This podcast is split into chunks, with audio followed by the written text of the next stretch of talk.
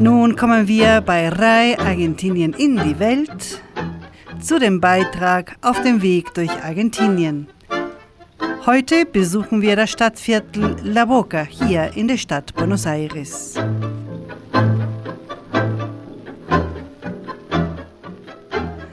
Im Süden der Stadt Buenos Aires, der argentinischen Hauptstadt, befindet sich eines ihrer sinnbildlichsten Stadtviertel, La Boca. Es ist zugleich einer der Häfen, wo im 19. Jahrhundert die größte Anzahl europäischer Einwanderer ankamen, die später weite Teile unseres Landes besiedelten. Dort befand sich auch der Kohlemarkt der Stadt, der die Schiffe versorgte, die dann in Richtung Norden über den Paraná-Fluss führen.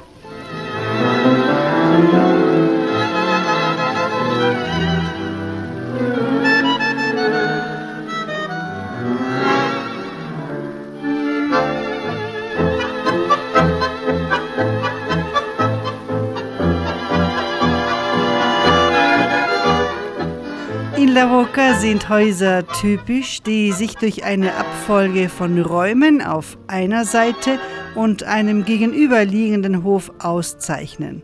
In jedem Raum lebte früher eine Familie. Es waren die sogenannten Conventillos oder Mietskasernen. Typisch für dieses Stadtviertel sind auch die bunt bemalten Häuser aus Wellblech.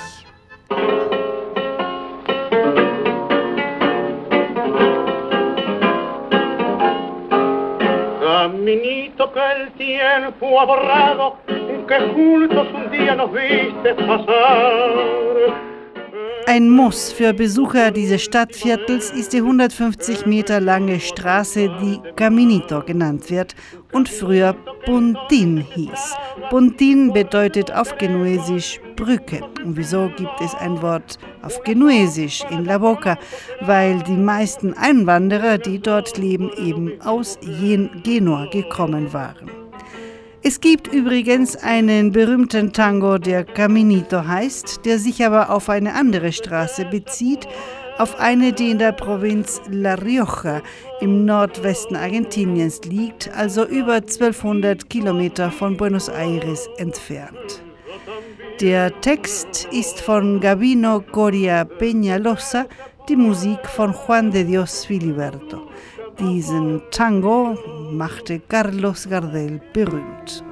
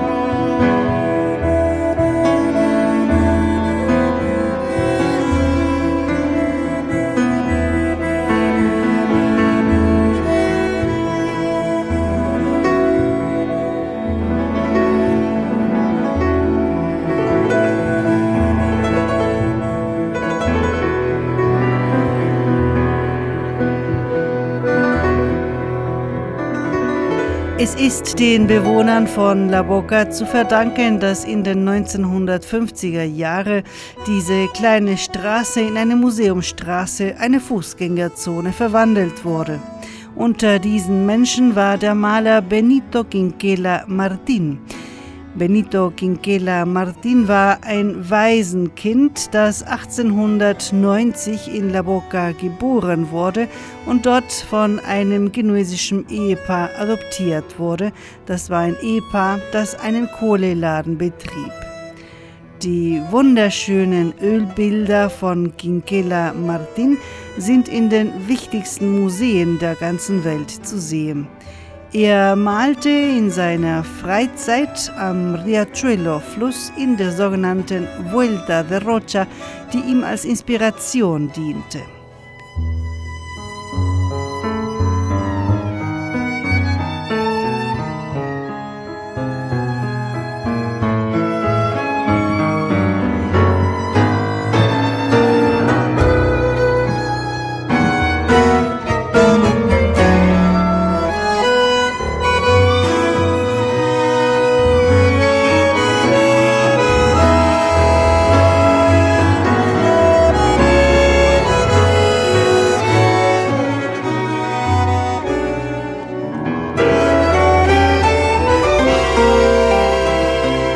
1959 bekam diese Straße, also Caminito, auf Initiative des Künstlers den Namen des Tangos, der 1926 zum ersten Mal gespielt worden war.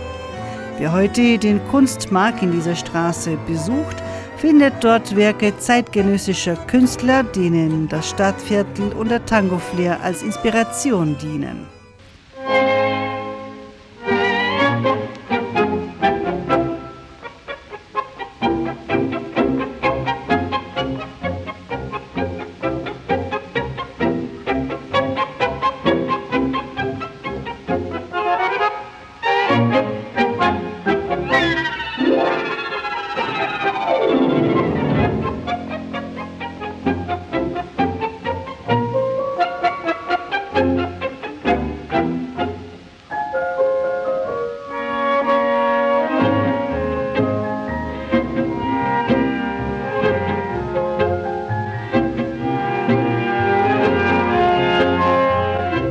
In dem äh, Kunstmuseum von La Boca, der den Namen von Quinquela Martin trägt, befindet sich die größte Sammlung Ölbilder und Radierungen des Künstlers.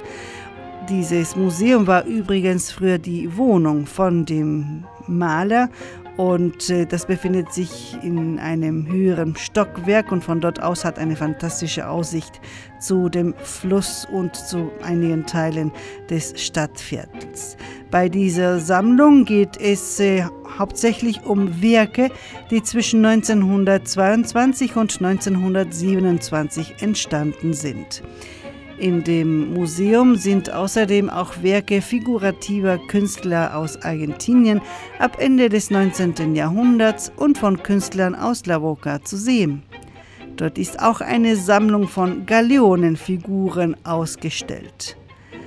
Auf der Dachterrasse des Museums sind ferner figurative Skulpturen von argentinischen Künstlern vom Ende des 19. Jahrhunderts bis Mitte des 20. Jahrhunderts ausgestellt.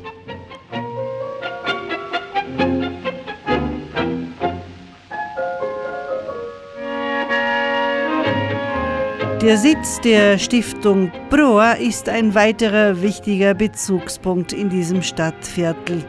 Dort befasst man sich mit der Kunst des 20. Jahrhunderts und zwar Kunst aus dem In- und Ausland. Es werden unter anderem Wanderausstellungen, Seminare, Kurse, Vorträge und Konzerte veranstaltet.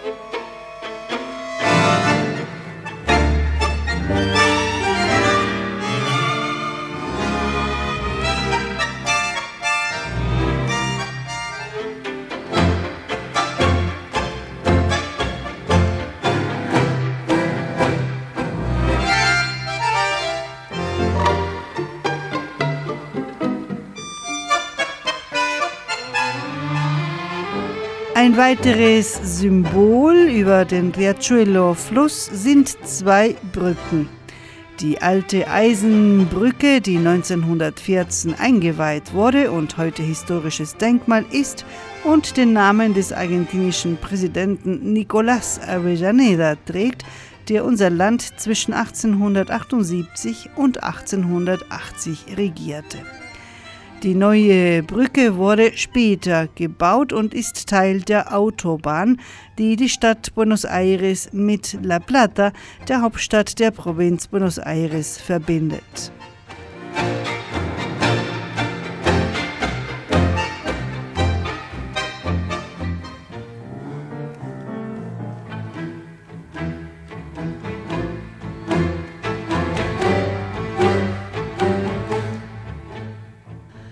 Das äh, größte und modernste Gebäude, das der Kunst gewidmet ist, ist das Kulturzentrum Usina del Arte, also Kunstusine. Dieses Gebäude ist im florentinischen Stil gebaut und entstand 1916. Das ist ein Werk des italienischen Architekten Juan Chiogna. Jahrelang befand sich dort der Sitz des italienisch-argentinischen Elektrizitätswerks und das Gebäude wurde 2012 wieder im Stand gesetzt und zwar nach dem Muster dessen, was zum Beispiel mm, was mit dem Aromorion Park in New York oder dem Radial System in Berlin gemacht wurde.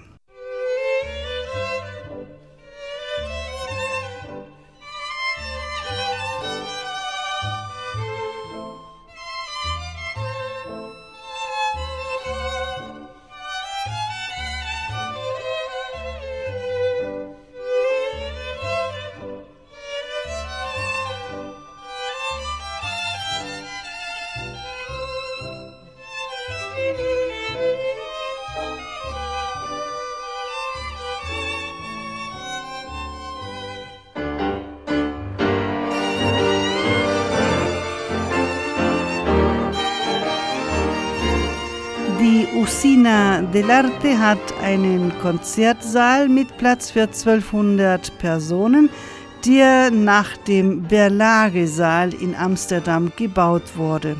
Die Akustik ist hervorragend und dabei wurden die Struktur des Gebäudes und die Dichte der Wände mit berücksichtigt. Für die Akustik zuständig waren dieselben Spezialisten, die an den Renovierungsarbeiten im Theater Cologne gearbeitet haben. Im Gebäude befinden sich ferner mehrere Räume für künstlerische Produktionen, wie zum Beispiel Ballett, Ausstellungen und so weiter und so fort. Das Mittelschiff besitzt Gesimse und Kapitelle von großem Wert, die restauriert wurden, genauso wie die ursprünglichen Fenster, Türen und Fensterläden der alten Usine.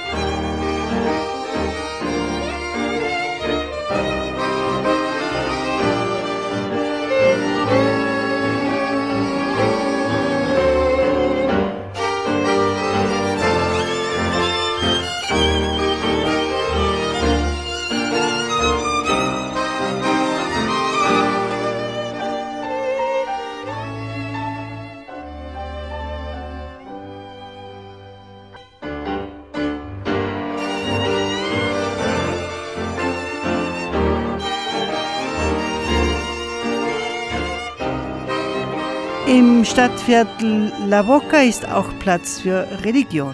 Dort steht die Kirche Santuario Nuestra Señora de los Emigrantes. Das ist eine katholische Kirche, die all denjenigen Menschen gedenkt, die zum Wachstum unseres Landes beigetragen haben. Nach La Boca kamen hauptsächlich Menschen aus Italien, Spanien, Kroatien, Griechenland und der Türkei.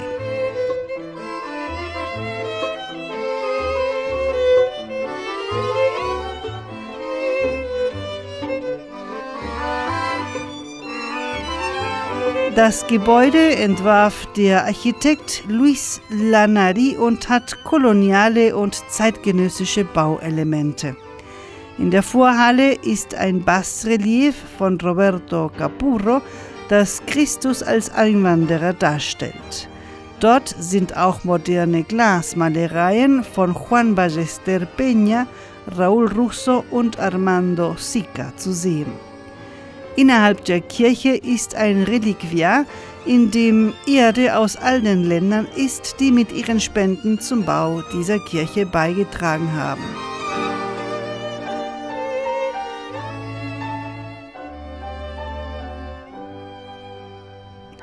Boca Juniors, einer der berühmtesten Fußballvereine der Welt, entstand eben in La Boca, wo sich auch das Stadion von diesem Verein befindet. Das Stadion trägt den Namen Alberto Armando. Aber keiner nennt es so, alle kennen ihn um es unter dem Namen La Bombonera oder die Pralinenschachtel. Jetzt werden Sie gleich wissen, warum. Das Spielfeld wurde 1940 eingeweiht und es hat die Form eines Ufeisens. Eines was? Eines Hufeisens. Ja, genau, eines Hufeisens. Da sehr wenig Platz vorhanden war, gibt es entlang einer Gerade des, Stadions eine kleine Tribüne und darüber liegend Balkone.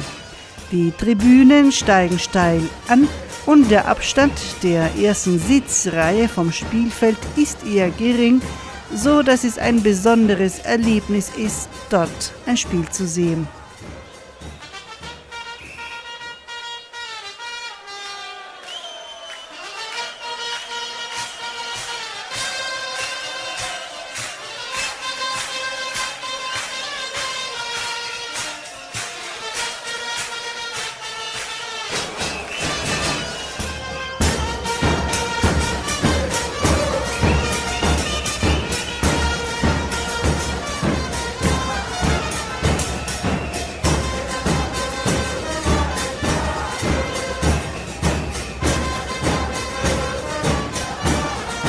Wer La Bombonera diese Pralinenschachtel besichtigt, kann dort auch Wandmalereien der Künstler Pérez Celis und Romulo Macho oder gar von Quinquela Martin sehen. In der Straße Branzen ist der Eingang zu diesem Museum, Museum des Vereins, und äh, dank interaktiver audiovisueller Medien besteht die Möglichkeit, etwas über die Geschichte dieses Clubs zu erfahren. Und da sind auch zahlreiche Gegenstände, die mit der Geschichte des Vereins zu tun haben, ausgestellt.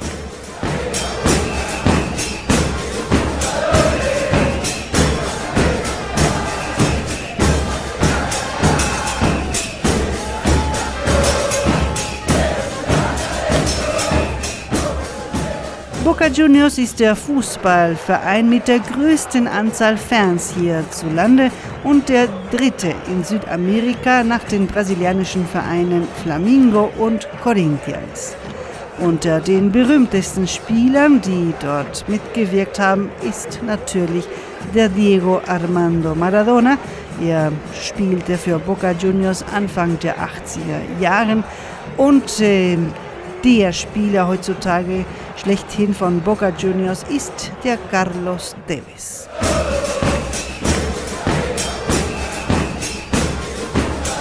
La Boca ist ein fantastischer Ort, um Tango tanzen zu lernen und natürlich zum Üben auch. Zahlreiche Kneipen, Speiselokale und Restaurants laden außerdem in diese Stadtviertel ein, das voller Geschichte ist und das die Besucher so gerne haben.